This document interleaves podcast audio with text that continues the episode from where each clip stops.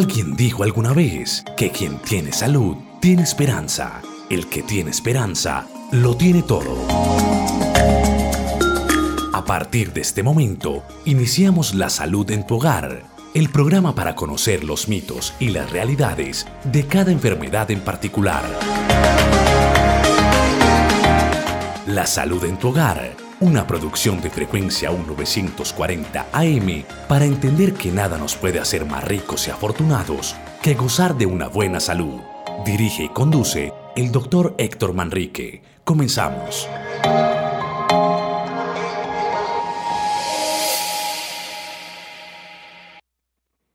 Muy buenos días, honorable audiencia. Nuevamente estamos con ustedes en su programa Salud en tu Hogar. Eh, hoy vamos a hacer un programa especial, digo especial como todos.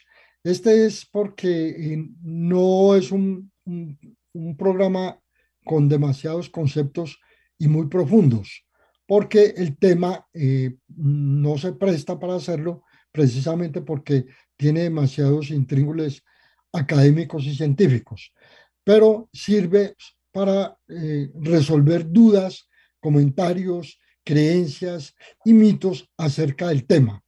Eh, vamos a trabajar trasplantes. Entonces, vayan a ir pensando en todas las inquietudes que tienen y a medida que adelantemos el programa, las vamos resolviendo. Un saludo muy especial a nuestro compañero de cabecera, Alejandro, que es el alma y vida de este programa. Es el que hace posible que nos encontremos ustedes y yo.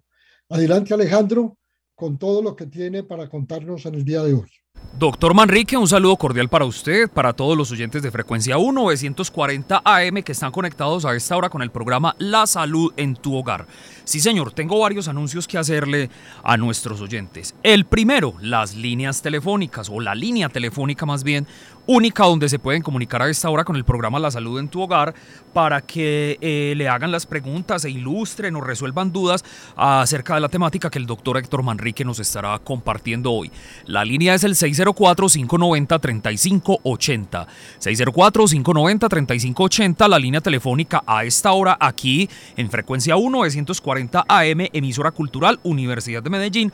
Estamos en vivo para escuchar sus inquietudes. También tenemos una línea de WhatsApp que es 301-619-3392. 301-619-3392. Esa es la línea de WhatsApp para que usted nos envíe sus mensajes vía texto, vía audio o lo que hacen muchos oyentes también que escriben en un papel la inquietud y nos mandan la fotografía de ese escrito que hacen y aquí les estaremos atendiendo. Y también les tengo una sorpresa a todos los oyentes que se comuniquen hoy al programa La Salud en tu Hogar. Eh, es que les tenemos un pase doble para que vayan al eh, Festival Mágico. Es un festival de magia que se estará eh, realizando este viernes 4 de febrero en el Teatro Gabriel Obregón Botero, en el Teatro Universidad de Medellín.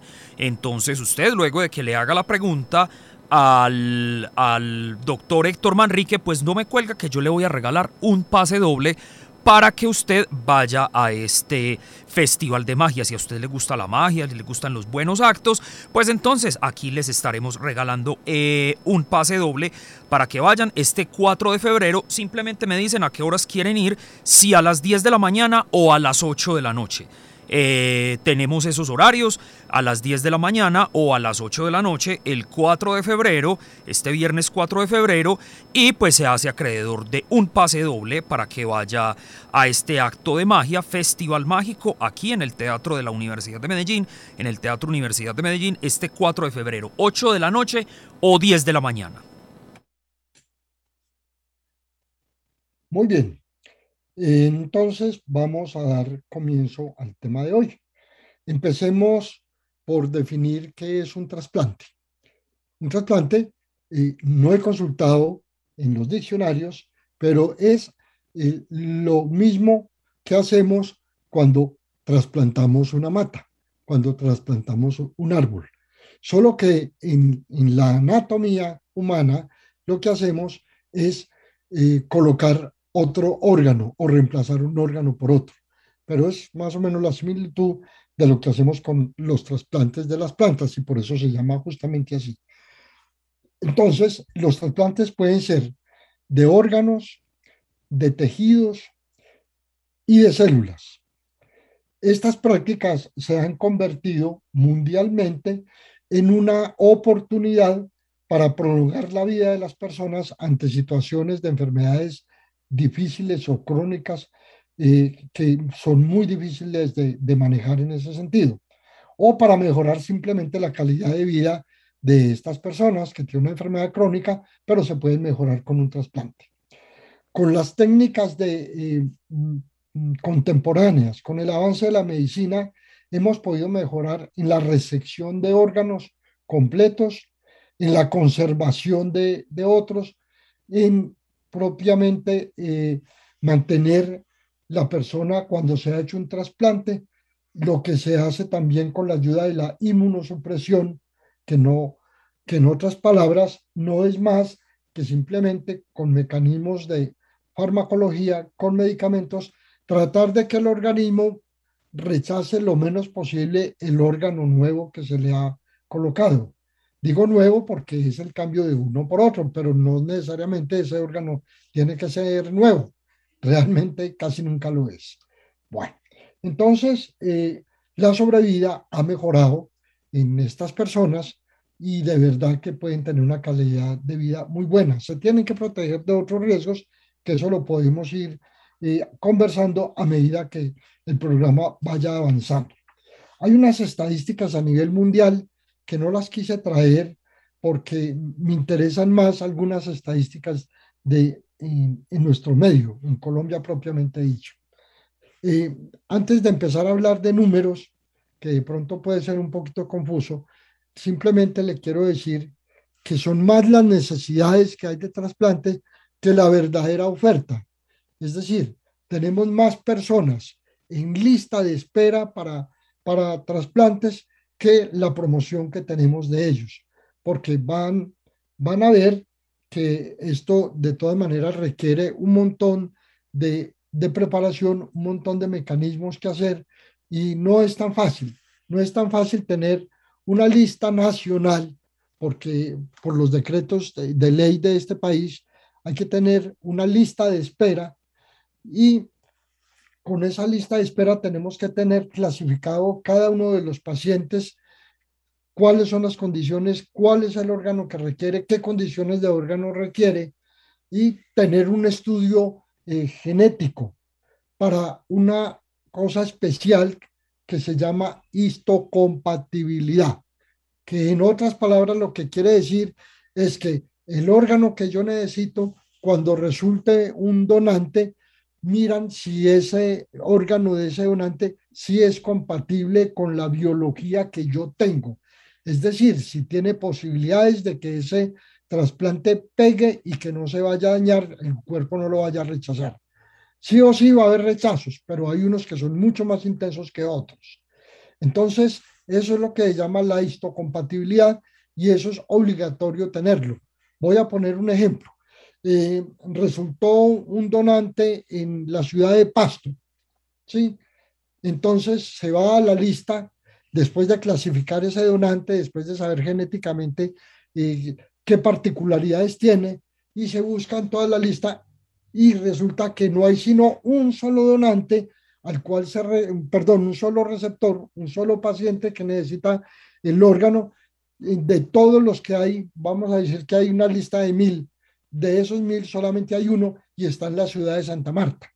Entonces eso requiere que haya una, un, un mecanismo práctico de tal manera que ese órgano esté en el menos tiempo posible en la ciudad de Santa Marta y que el paciente ya esté en el hospital, que el equipo médico y quirúrgico esté listo para recibirlo en el menor corto tiempo posible, porque ese órgano, pasadas las horas, se va a dañar, no va a ser viable. Entonces, con esta pequeña introducción vamos a decir que para estadísticas de hace dos años, porque por pandemia no tenemos estadísticas nuevas, eh, en Colombia teníamos 2.500 colombianos que requieren un trasplante. Hoy pueden ser perfectamente 3.000 o 4.000. Para esa fecha eran 2.500 personas que están en lista de espera para un trasplante. Es, es, muy limitado la promoción de, de donantes porque salvo los que son familiares entre sí, que son consanguíneos, todos los demás trasplantes eh, vienen de pacientes que mueren generalmente por accidentes, generalmente jóvenes, generalmente órganos en muy buenas condiciones, generalmente en pacientes que no tienen otras enfermedades, porque vamos a ver que hay muchas otras enfermedades que pueden comprometer la calidad del órgano entonces muchas veces no se prefiere. Hay veces es preferible un órgano de un paciente eh, mayor, cuando digo mayor voy a hablar de un paciente de 40, 50 años, muchas veces se prefiere este a un, a un paciente de 20 años porque este de 20 años tiene otra enfermedad importante que puede comprometer el órgano. Puede tener una enfermedad infecciosa, puede tener una, una enfermedad congénita que hace que ese órgano no tenga la calidad que se requiera. Y entonces eh, todo ese montón de intríngules los tenemos que tener en cuenta en muy, en muy corto tiempo cuando vamos a hablar de un trasplante. Y un donante lo podemos recibir a cualquier hora del día en la noche, nos pueden llamar a las 2 o 3 de la mañana que resulte un donante y a esa hora tenemos que atender el, el donante. Y obviamente a esa hora o en muy corto tiempo tenemos que tener la, el, el, paciente que se va a beneficiar de ese donante que acaba de fallecer generalmente. Porque, repito, eh, hay otro tipo de donantes que son los mismos familiares, que ese tiene otro tipo de connotación. Debemos, y aquí sí hago mucho hincapié, si nosotros, ustedes y yo, somos convencidos de que un órgano de nosotros puede mejorar la calidad de vida o puede salvar la vida a la otra persona, lo tenemos que expresar. Lo tenemos que expresar verbalmente a nuestra familia y lo ideal es que lo dejemos por escrito. Y lo ideal es que ese escrito sea notarial, no es requisito. Con solo que lo dejemos escrito en un papel o en un computador o en el mismo celular, con eso es suficiente para que la familia nos respete ese deseo y después de que nosotros eh, muramos o tengamos un accidente, en fin, que nos declaren eh, muerte, eh, muerte cerebral, todavía con los órganos funcionantes, que eso es lo ideal, es el momento entonces para que nosotros seamos parte de la vida de otra persona. Doctor Manrique, tenemos un oyente en la línea. Adelante. Muy buenos días, ¿con quién tenemos el gusto? Eh, les habla Guillermo Palacio. Don Guillermo, adelante con su inquietud para el doctor Manrique.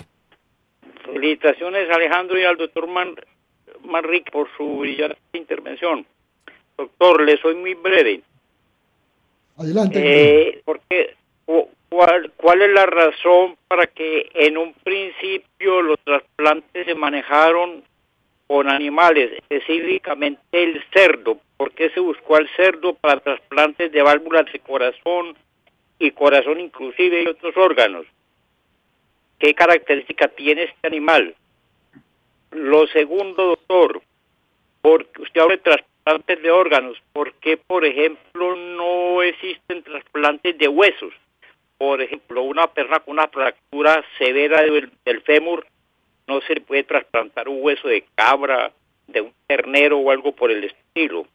Es que no hay compatibilidad genérica o que el tejido no no no no no, son compatibles o qué pasa, doctor, en ese caso de estos trasplantes de, de los huesos, por ejemplo. Y hay un trasplante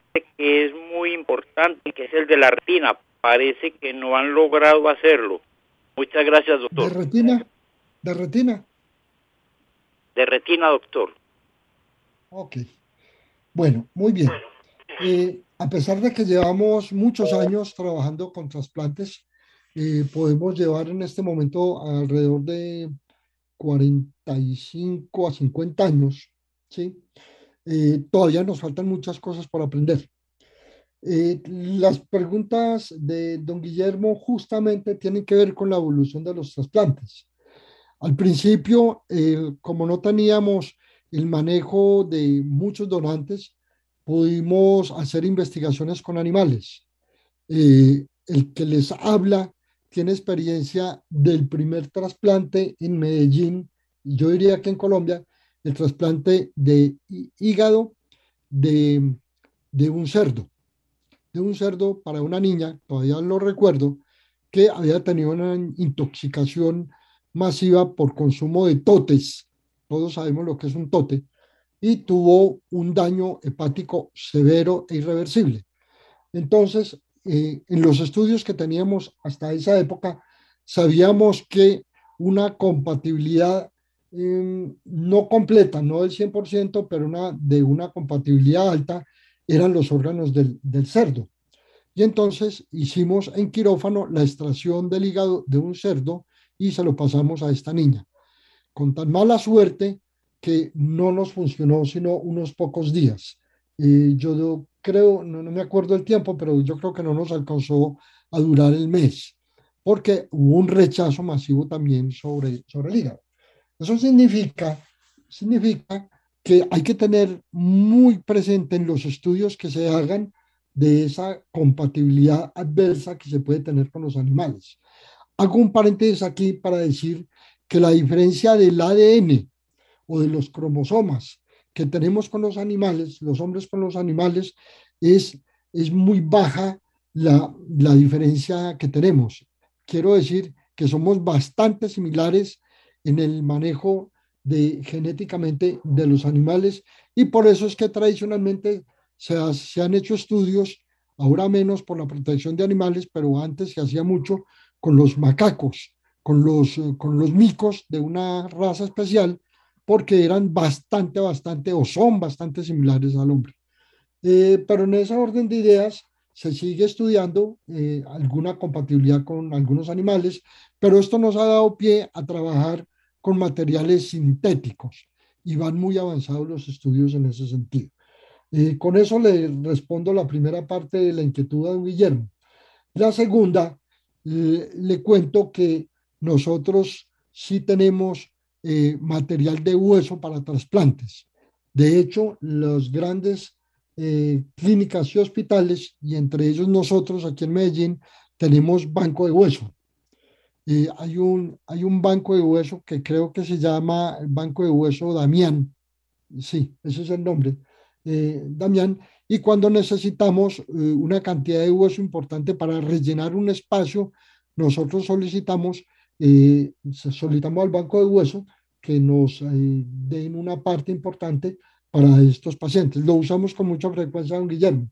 Lo que pasa es que no es muy popular el, el uso ni el conocimiento que hacemos a la, a la, a la gente común, ¿sí? Pero sí trabajamos mucho, mucho con hueso. De hecho, cuando hay un donante, eh, un donante masivo, un donante multiórganos, que es como se le debe llamar, eh, le sacamos los huesos largos, sobre todo los, los, los huesos largos de las extremidades inferiores.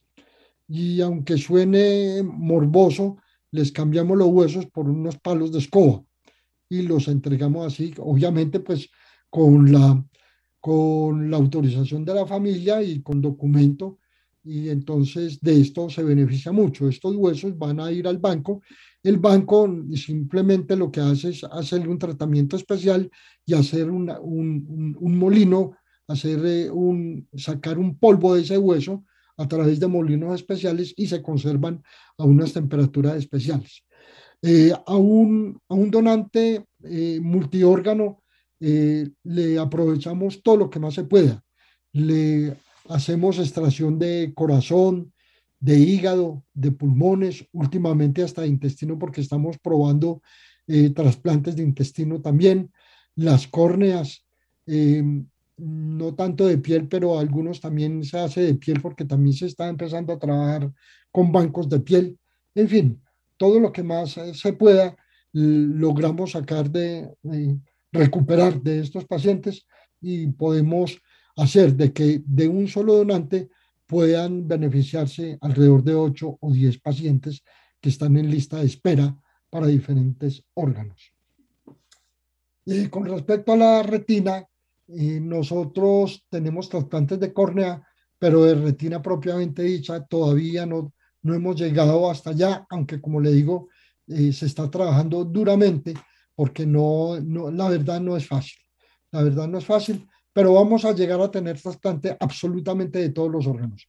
De eso sí, les quiero decir pues con total seguridad, puede que no nos toque mucho a nosotros algunos trasplantes, pero sí, eh, se está trabajando a nivel, de, a nivel mundial con todos los, los trabajos que tenemos hasta el momento. En muy corto tiempo vamos a poder tener trasplantes eh, múltiples de, de, diferentes órganos.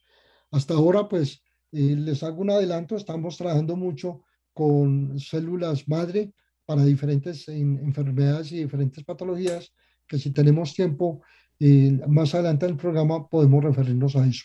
No sé si hay alguna otra pregunta, Alejandro, ahí en el, en el eh, sí, doctor Manrique, pero apenas está entrando la preguntita por acá, entonces continúe que en el momento en que la pregunta esté lista, eh, vamos a estar escuchando el audio. Bueno, entonces estamos hablando de las estadísticas a nivel de Colombia, ¿cierto? Eh, para el 2018, nosotros cerramos el año con 410 donantes. Y, mira, mire la cifra, de esos 410 donantes tuvimos 1.013 trasplantes. Mire que sin contar los, eh, los donantes que se pierden, pues los órganos que se pierden de donantes, pudimos multiplicar prácticamente por tres las donaciones y fueron eh, de cada un donante, se pudieron hacer tres trasplantes en, en personas vivas. Doctor Manrique, ya tenemos listo al oyente. ¿Qué hay? Escuchemos a nuestro oyente. Hola, buenos días. Ah, buenos días. Para felicitarlos por el programa, está muy interesante y muy bueno el programa. Mm, yo quería hacer una preguntita. ¿Hay alguna edad límite para una persona ser donante o no importa la edad? A cualquier edad, puede ser una persona ya mayor de, de 68, 69, 70 años, todavía puede ser donante o no. Me gusta muchísimo la pregunta, muchísimo me gusta, porque había, puesto un ejemplo de un paciente de 45 50 años versus un paciente de 20. En el, en el caso concreto que yo colocaba, eh, es preferible el paciente de, de 45 50. Y y tenemos pacientes mayores, tenemos pacientes de 70 años donantes. Muy probablemente todos los órganos eh, no, son, no son de excelente calidad, porque para esto sí es bueno que sea excelente calidad, eh, pero sí tenemos eh, algunos tejidos que son importantes. Por ejemplo, las córneas de un paciente de 70 años, así tenga visión disminuida, nos puede servir. el hueso también, si es un paciente sano de 70 años, el hueso también nos puede servir. Si es un corazón eh, sano, en caso extremo, nos puede servir. Cuando hay, un, hay pacientes que necesitan, se mueren esperando eh, un corazón o una válvula, ya por válvulas no nos varamos la verdad porque tenemos válvulas artificiales mecánicas que funcionan muy bien, pero corazón como órgano, si no tenemos todavía corazón, a pesar de que tenemos algunos experimentales, tenemos máquinas que funcionan como corazón. De hecho, en la cirugía de corazón abierta, nosotros tenemos una máquina que reemplace todo el tiempo que dure la cirugía. Eh, esta máquina va a reemplazar no solamente el corazón, sino el pulmón también. Y nos dura todo el tiempo que nos dure la cirugía. Y con base en eso se están haciendo unas máquinas más pequeñas, más dinámicas, que pueden servir hasta de por vida para reemplazar un corazón a una persona. Pero hasta ahora lo mejor es un corazón vivo de un donante hacia una persona receptora. Eh, entonces, la edad eh, no es una condición de que limite un, un, trasplante de órgano. Se prefiere en igualdad de condiciones los, los jóvenes sobre las personas mayores, pero tenemos trasplantes de personas mayores también y funcionando muy bien. Tenemos riñones de personas muy mayores funcionando en otras personas con, con 10 y 20 años de tiempo de duración del trasplante.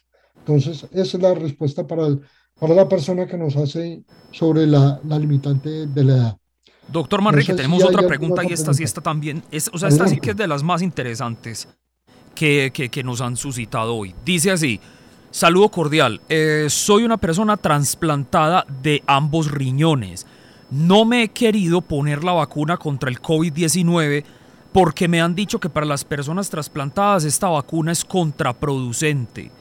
Eh, tengo 45 años, soy mujer, eh, no fumo, no consumo bebidas alcohólicas, soy una persona muy sana, pero he tenido mucho temor de eh, ponerme la vacuna porque muchas personas me dicen que no lo haga porque eso baja mucho las defensas y para el trasplante de riñón todavía estoy tomando inmunosupresores. ¿Qué me pueden responder? Muchas gracias. Sí, es una pregunta bastante importante. Eh, en el sentido de que si el riñón está funcionando bien, eh, la vacuna no tiene por qué hacerle daño, porque la vacuna lo que hace es una respuesta inmunológica. Necesita el visto bueno del, del inmunólogo o del nefrólogo, que es la persona que está al pie de esta señora que nos hace la pregunta, para que él avale, para que él dé la autorización, porque tenemos la creencia desde el punto de vista médico que un paciente que esté inmunosuprimido, la vacuna puede tener riesgos. De hecho, pues no tenemos en el mundo demasiada experiencia en ese sentido y por eso le digo que debe tener el visto bueno de su médico tratante. En teoría se puede, pero yo no me atrevería a decirle vaya a la fila para que la vacunen sabiendo que está inmunosuprimida.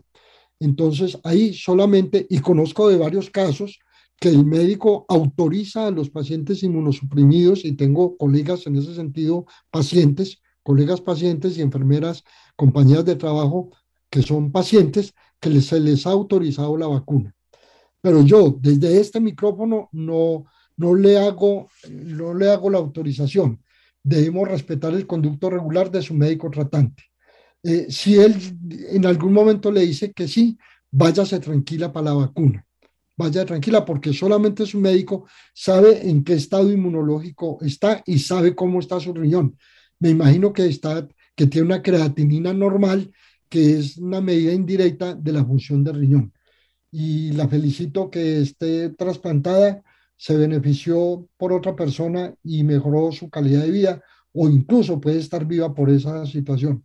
La felicito, me alegro mucho, pero la respuesta es esa, consulte con su médico tratante que la conoce bien a usted.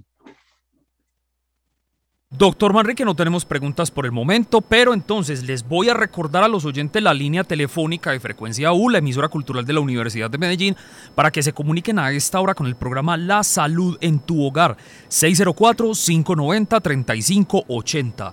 604-590-3580 eh, y también para que se hagan acreedores a un pase doble para el Festival de Magia que se estará realizando este, sábado, este viernes, perdón, viernes 4 de febrero, aquí en el Teatro de la Universidad de Medellín, en el Teatro Universidad de Medellín.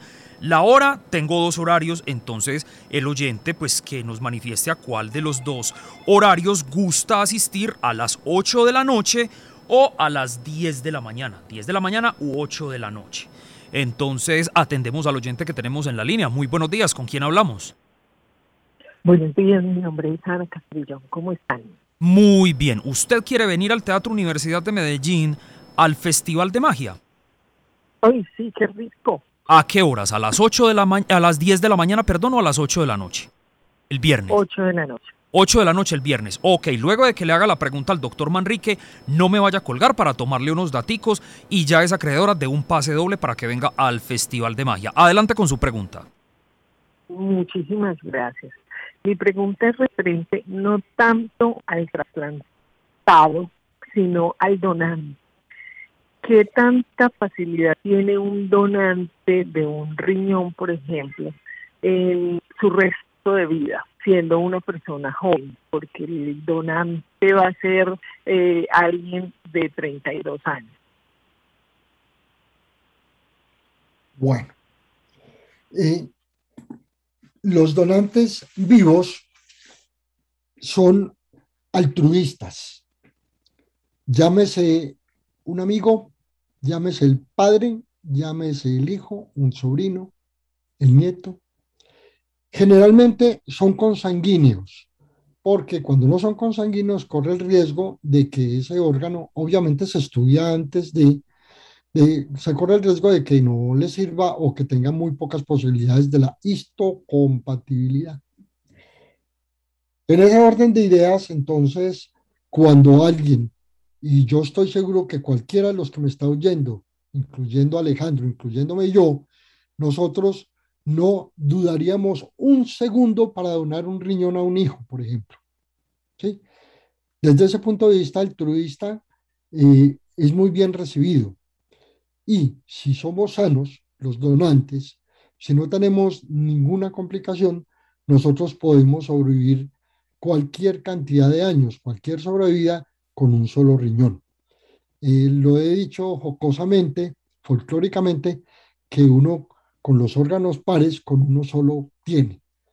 Uno tiene con un solo riñón, uno tiene con un solo pulmón, y la verdad es esa. Nosotros tenemos múltiples pacientes solamente con un órgano de los que son pares y cero problema, no hay ningún problema. Porque la función eh, la asume el órgano que queda. El órgano ya impar, en un solo riñón, asume toda la responsabilidad y lo hace sin ningún problema. Así de que la respuesta es que cero problemas, no va a tener repercusiones. La única repercusión es que se le enfermó el riñón de algo grave y se quedó sin riñón. La, última, la, única repercusión es que si tiene un accidente y pierde el riñón, justamente el que le queda, pues queda en condición de recibir un donante también. Pero desde el punto de vista estadístico, pues yo creo que a uno ni le preocupa, uno ni siquiera piensa en eso cuando toma la decisión de donarle un riñón a alguien de la familia, un hermano, un hijo o al papá, etcétera, etcétera. Eh, no sé si le quedó bien resuelta a la señora Castillo su inquietud y su pregunta acerca de, de los donantes.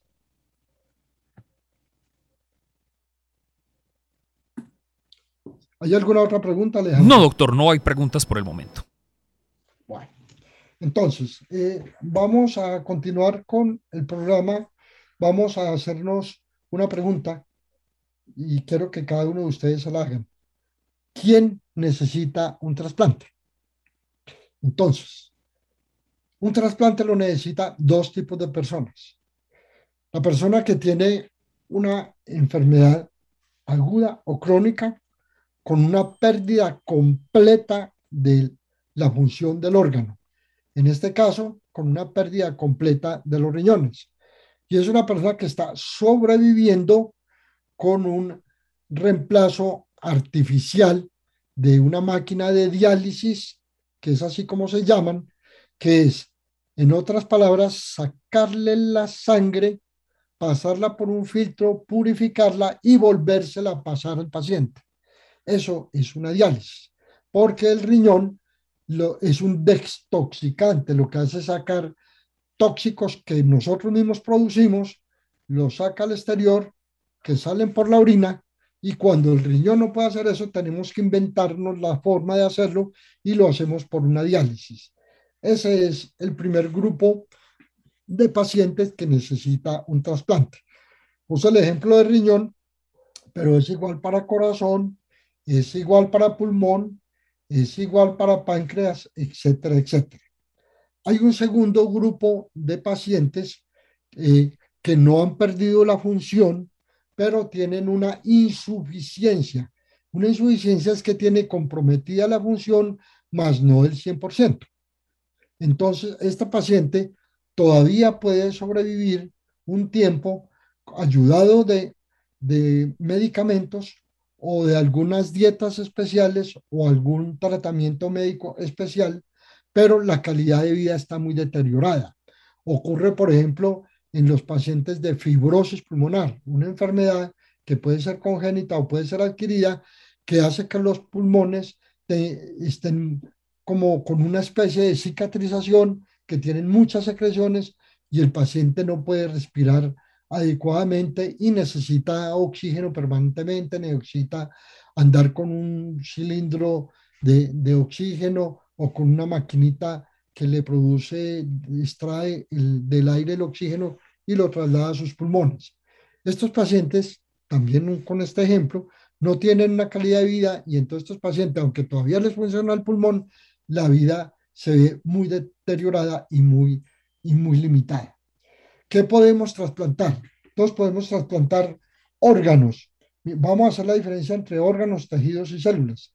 Se pueden trasplantar órganos, corazón, pulmones, hígado, riñones, intestino y páncreas. Este es el resumen de lo que ya les había dicho anteriormente. Podemos trasplantar tejidos que pueden ser córneas, piel, huesos, para responderle a don Guillermo, médula ósea, vasos sanguíneos, válvulas cardíacas, cartílagos, tendones, escleras, membrana amniótica. Esto, mira toda la cantidad de tejidos que muy seguramente y muchos eh, personal de salud inclusive no saben que se pueden donar y entonces muchas personas, así como ustedes, tampoco sabían que muchos de estos tejidos se pueden donar también. Entonces, por eso es que yo les digo que un donante puede contribuir a mejorar la calidad de vida, un solo donante de aproximadamente 8 o 10 personas porque se pueden beneficiar de muchos de estos tejidos. ¿sí? Eh, trasplante de células. Se puede considerar trasplante de células, las células que se extraen de, de las células madres, por ejemplo, o que si no se extraen, se, se hace un, una exsanguinotransfusión, es decir, una transfusión de, de, de, sangre o de algunas partes de la sangre. Esto podría funcionar como un trasplante celular y se está trabajando mucho, mucho en la investigación de células madre, que de verdad ha servido mucho, está sirviendo mucho y a futuro nos va a servir para muchísimas cosas. Eh, volviendo al, al cuento de la autorización, cuando nosotros tenemos la decisión de que nos podemos convertir en un donante en vida, pero sobre todo después de la muerte, obviamente pues de muerte que no haya compromiso del órgano que, que queremos donar, entonces eh, podemos inscribirnos en la página del Instituto Nacional de Salud. En el Instituto Nacional de Salud podemos hacer la inscripción. Primero, lo primero es hacerlo directamente con los familiares, pero para que quede más oficializado es mejor con el Instituto Nacional de Salud, que nos podemos arrepentir en cualquier momento. Si nosotros al mes o a los seis meses o al año decimos, no, qué carajo, yo no creo en esto o no quiero que me desmembrenen, que entre otras cosas lo más seguro es que nos van a cremar, pero antes de la cremación podemos ser útiles a la sociedad. Entonces, si nos queremos arrepentir, no hay ningún problema. Volvemos a la página del Instituto Nacional de Salud en la sección de trasplantes y ahí nos podemos desescribir. Ahí nos podemos decir, no, ya no quiero. Eh, si queremos tener carnet, lo podemos bajar por internet también. Podemos tener un carnet y, y, mantenerlo porque si tenemos un accidente y, y, podemos perder la vida en ese accidente, cualquiera saca el carnet porque de, los familiares estamos lejos, no, no hay dónde consultar a la familia. El carnet le da vía libre a los hospitales, a las clínicas para hacer la donación. Recuerde, si no hay autorización, así sea verbal, de la familia o de una nota de notarial o de un carnet o que digamos que en el Instituto Nacional de Salud estamos en la lista de donantes, no se puede hacer. A pesar de que después de muerto el cadáver no tiene doliente, la familia no es dueño del cadáver. El dueño del cadáver es el Estado. Pero más sin embargo, en la ley colombiana se respeta la decisión de de la persona en vida y la decisión de la familia, pero el cadáver como tal es de propiedad del Estado. Ninguno de nosotros somos dueños del cuerpo de nuestros seres queridos. Bueno, Doctor Manrique, tenemos otra pregunta en la línea. Sí, adelante. Sí, señor, adelante. Doctor Manrique, doctor Manrique, eh, eh, me quedaron dos preguntas en el tintero. Adelante, eh, La primera, la primera, ¿los injertos se asimilan o no? El, los injertos. Y la segunda, clonación. La clonación no está asociada también. Eh, don Guillermo, repita la pregunta, por favor, que se le cortó el sonido. Injerto y clonación no están relacionadas con los trasplantes.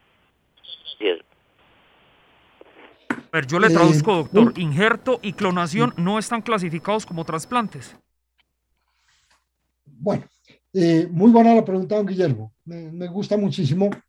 Eh, los, los injertos, cuando son, son de otras personas, se consideran trasplantes.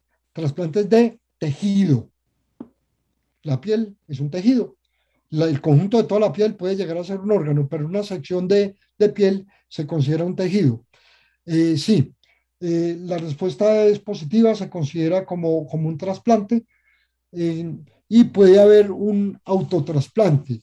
Autotrasplante es que mi piel de otra parte del cuerpo me la pasan para la parte donde yo necesito.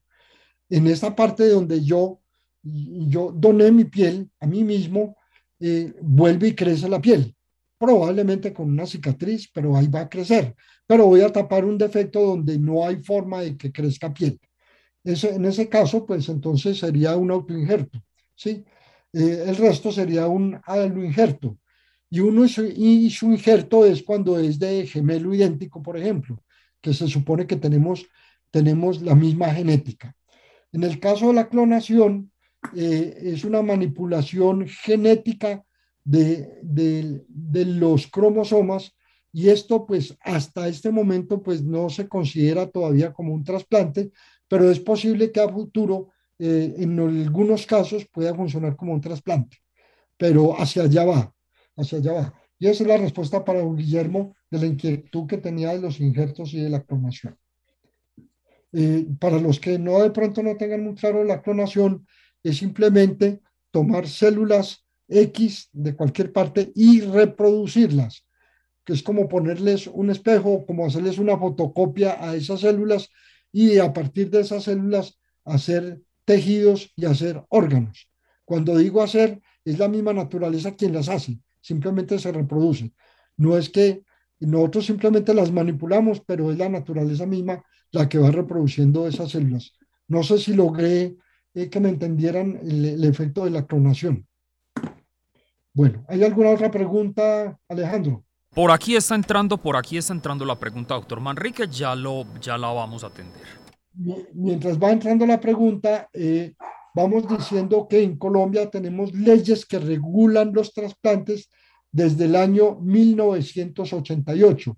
Es decir, que tenemos 12 y 22, tenemos 34 años de tener legislación en el país. No quiere decir que los trasplantes empezaron hace 34 años, realmente empezaron más.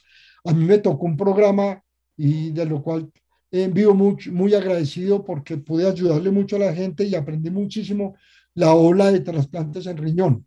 Nosotros, los colombianos y específicamente los medellinenses, somos los que más experiencia tenemos en el mundo de trasplantes de riñón.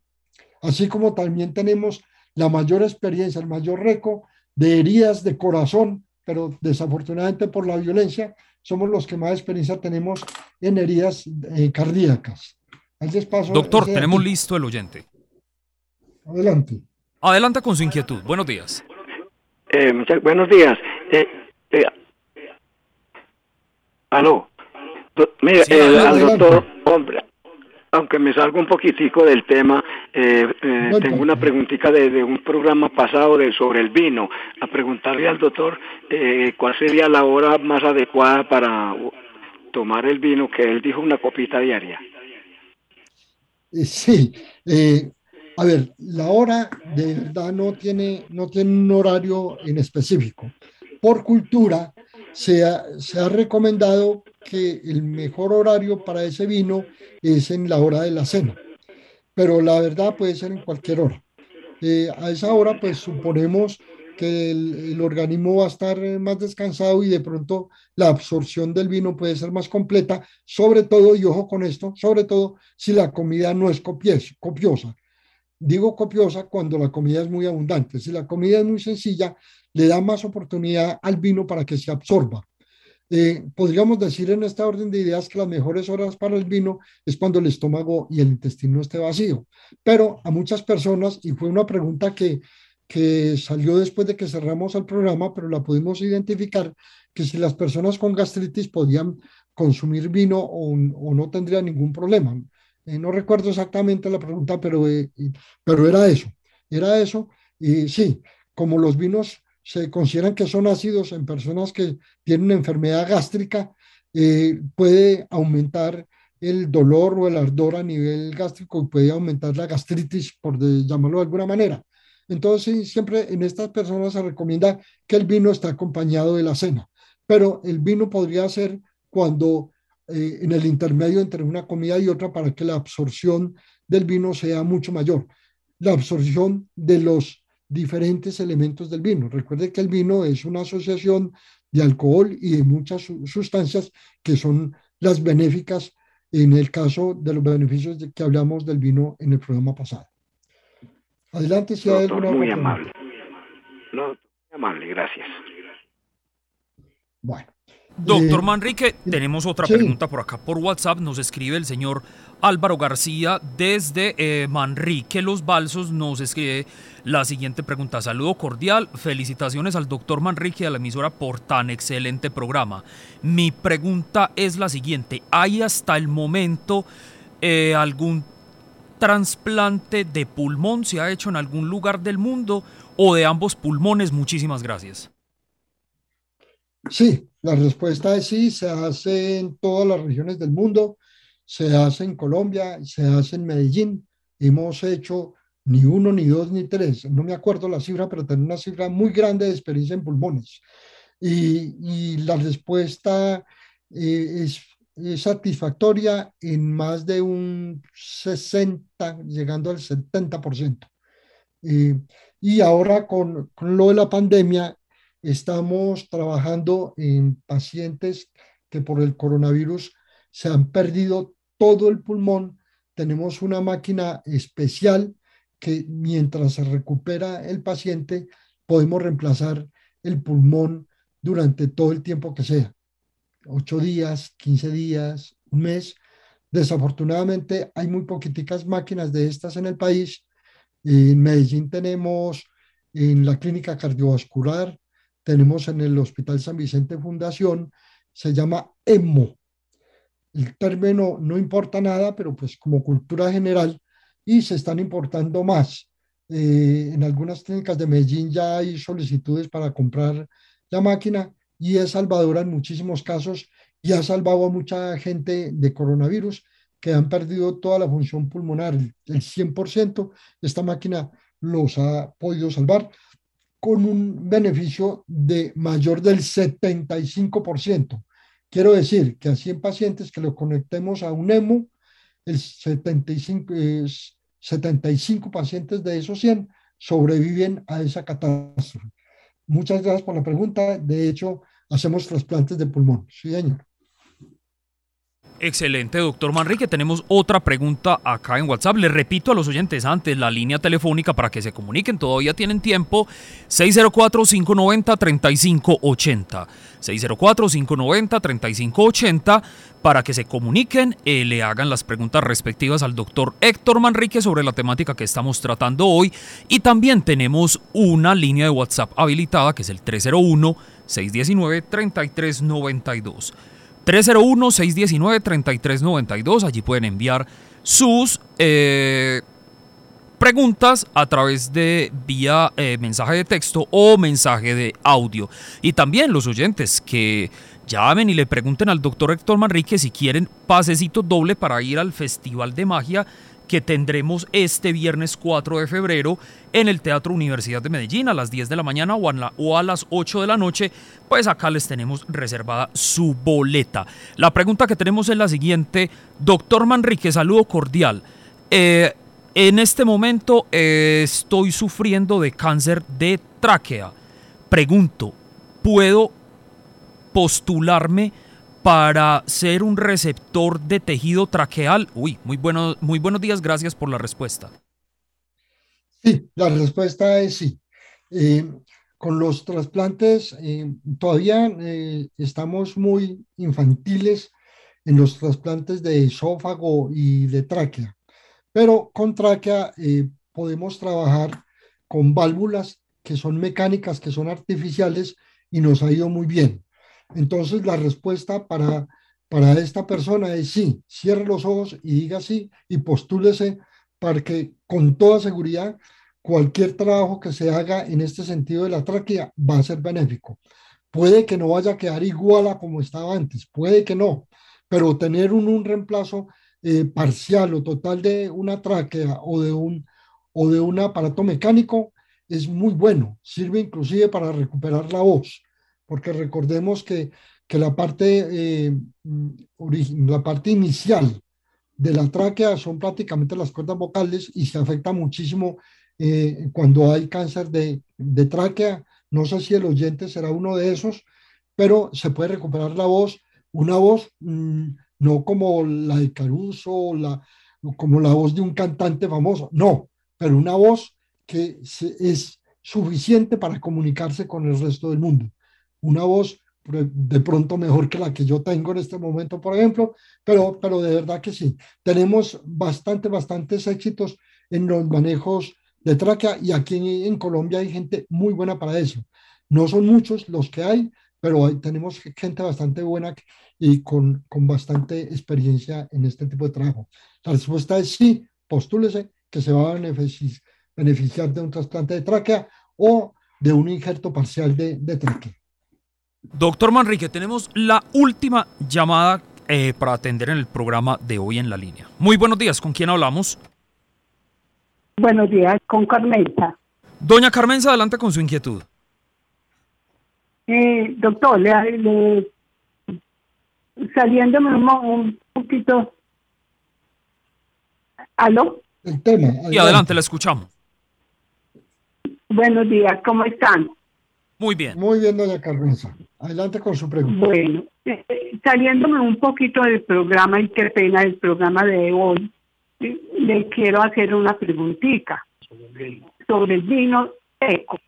Es que eh, yo empecé ayer a tomar el vino y yo tomo y quiero preguntarle si no me hace ningún efecto que me estoy tomando, eh, que yo me tomo pastillas para la presión y pastillas para el corazón y para el azúcar.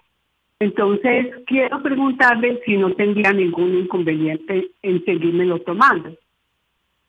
No tiene ningún inconveniente. La recomendación es que no pase las pastillas con el vino, páselas con agua. Que no, pero eh, que no, no pase las pastillas con, con el vino, páselo con agua. Ah, no, no, no, Eh, sí, no. Pero, pero, eh, pero no es porque te vaya a hacer daño, es porque de pronto el vino puede cambiar las características físicas o no tanto químicas, de pronto físicas al medicamento y pueda tener algún tropiezo en la, en la absorción o en la dilución a nivel de estómago, pero cero problema. Simplemente que esté legítimo Ah, en el horario, a la hora que se va a tomar el vino. Y bienvenida otra amante del vino. Bienvenida, bien pueda, tranquila. Ah, No ya. se preocupe, no tiene ningún problema con sus medicamentos. Ah, bueno. Esa era la pregunta que yo quería saber. Y muchas gracias. Que esté muy bien. Con todo el Y gusto, yo le se nos pague. acabó el programa, Alejandro. Sí, señor, se nos acabó el programa. Sí, qué vaina. En fin, eh, les quiero recordar que la próxima semana vamos a trabajar sobre musicoterapia. Si algunos oyentes eh, son inquietos, pueden empezar a, a consultar por internet o si tienen libros o si tienen gente que sabe, porque los aportes de ustedes también son bien importantes. No crea que yo soy el único que tengo el concepto o la información. Ustedes también con seguridad lo tienen y por eso es bueno el compartir con ustedes. Les agradezco mucho su tiempo, les agradezco mucho las preguntas que nos ayudan a despegar muchas dudas. Síganse cuidando. Los quiero muchísimo. Un abrazo para todos. Alejandro, muchísimas gracias. Y nos encontramos el viernes en el programa de magia y el martes en estos micrófonos con un nuevo programa. Un buen día. Terminamos La Salud en tu Hogar, el programa para conocer los mitos y las realidades acerca de cada enfermedad en particular. La Salud en tu Hogar, una producción de frecuencia 1940 AM para entender que nada nos puede hacer más ricos y afortunados que gozar de una buena salud. Con la dirección y presentación del doctor Héctor Manrique.